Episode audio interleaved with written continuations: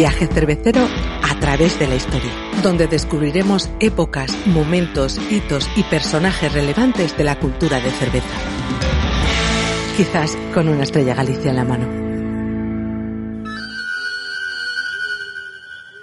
Halloween night. A small American town. 15 years ago. Es La Noche de Halloween, la película dirigida por John Carpenter en 1978. Aquella propuesta cinematográfica fue una influyente saga en el amplio espectro de los asesinos enmascarados que no terminaban de morir nunca, que siempre acababan apareciendo de nuevo para dar el penúltimo susto. Esa lograda atmósfera de terror con sus abruptos instantes de violencia, calculados, escalonados a lo largo del metraje, fue el punto de partida del cine de terror moderno con sus tópicos y sus convenciones. Carpenter en el 78 con la noche de Halloween en realidad también contribuyó a algo más que casi ha adquirido categoría de permanente. Contribuyó a configurar una parte de la imaginería que esta fiesta tiene en la actualidad en casi todo el mundo, tratándose como se trata de una celebración en la que hay un vínculo sorprendente con la cerveza.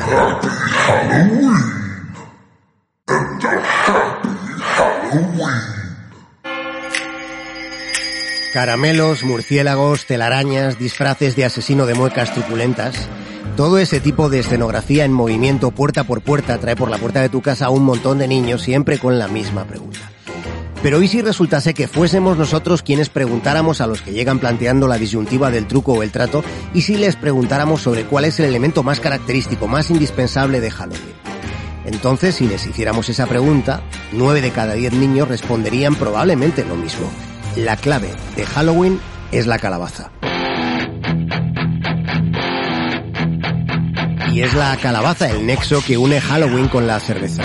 Se trata de una fiesta global que tuvo sus orígenes en el Samaín celta. La celebración procede de aquellos pueblos indoeuropeos que habitaron la península ibérica.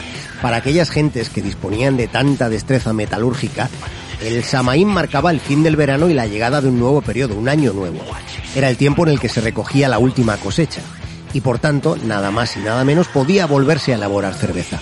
Era el momento en el que los druidas miraban a la muerte a la cara, porque durante esa noche los espíritus de los difuntos deambulaban por los caminos. Y para alejar a las ánimas y a los malos espíritus y para que volviera a haber buenas cosechas, los celtas dejaban en las puertas de sus casas ofrendas que en muchos casos tenían forma líquida. La ofrenda era la cerveza. La Iglesia Católica, con su gran capacidad para asimilar lo que le podía resultar útil, fue integrando en sus celebraciones el Samaín pagano, dándole una dimensión distinta, menos lúdica, imbuyéndolo de una solemnidad cristiana que culminó en el Día de Todos los Santos.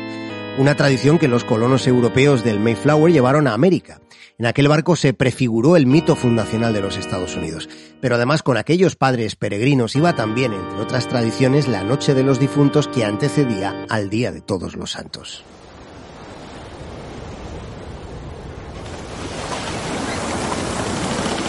Camino del Nuevo Mundo en aquellos bajeles que ponían rumbo a la costa de Virginia también iba la cerveza. Los puritanos censuraban la embriaguez, pero consideraban la cerveza como uno de los dones celestiales que podían ser más o menos cotidianos incluso a bordo. Así queda acreditado por las entradas en los diarios que escribieron algunos de los pasajeros del Mayflower. La cerveza formaba parte de la dieta, siendo consumida también por la infancia, como en otros tantos tiempos y pueblos de la historia. Sucedió hace 400 años. Los llamados padres peregrinos eran un grupo de 102 pasajeros que habían partido de la ciudad inglesa de Plymouth rumbo a Jamestown, Virginia.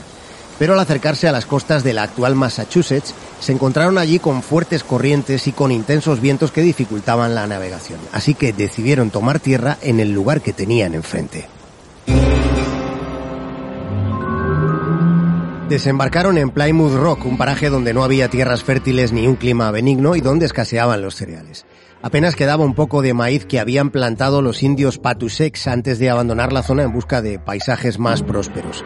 Sus mazorcas quedaban ocultas bajo un tupido manto de calabazas. Había muchas. En aquel lugar las calabazas eran extremadamente abundantes.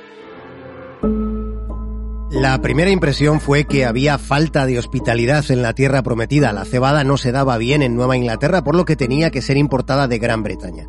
Ese inconveniente dificultaba y encarecía la producción de cerveza. Pero los colonos no estaban dispuestos a renunciar a lo indispensable, de modo que comenzaron a usar calabazas como material fermentable. Y fue así como nació, con todas las de la ley, la primera cerveza autóctona de Norteamérica. Hay discrepancias históricas sobre si aquellas cervezas distaban mucho de ser apetecibles. Hay quien considera que solo podían beberse después de dos o tres años, cumpliendo como la calabaza una función de alimento de último recurso.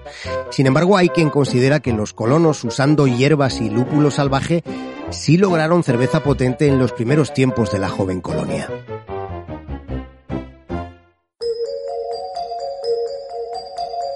Una de las recetas más frecuentemente citadas por los estudiosos del fenómeno data de 1771 y proviene de la American Philosophical Society de Filadelfia. Quien quisiera producir cerveza debía cortar y esmagar las calabazas como si fuesen manzanas. El jugo exprimido debía ser hervido en una cazuela un tiempo considerable y después cuidadosamente filtrado para que no hubiese restos de la parte fibrosa de la pulpa. La siguiente parte del proceso consistía en dejar enfriar como si se tratase de cerveza de Malta.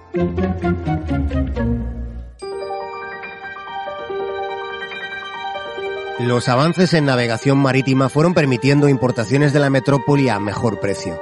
También, poco a poco, los primeros colonos fueron accediendo a regiones en las que la cebada sí que crecía bien y así la cerveza de calabaza fue desapareciendo sin que se recuperase hasta fechas recientes.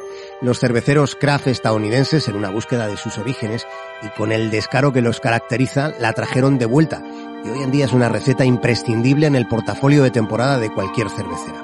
Son comercializadas desde mediados de octubre y hasta acción de gracias, pero especialmente en Halloween.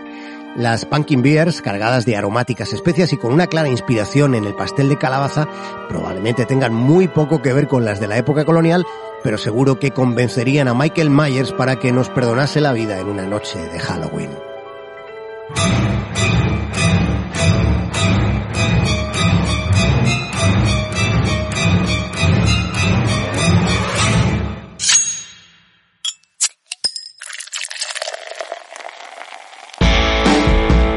Viaje cervecero a través de la historia, donde descubriremos épocas, momentos, hitos y personajes relevantes de la cultura de cerveza.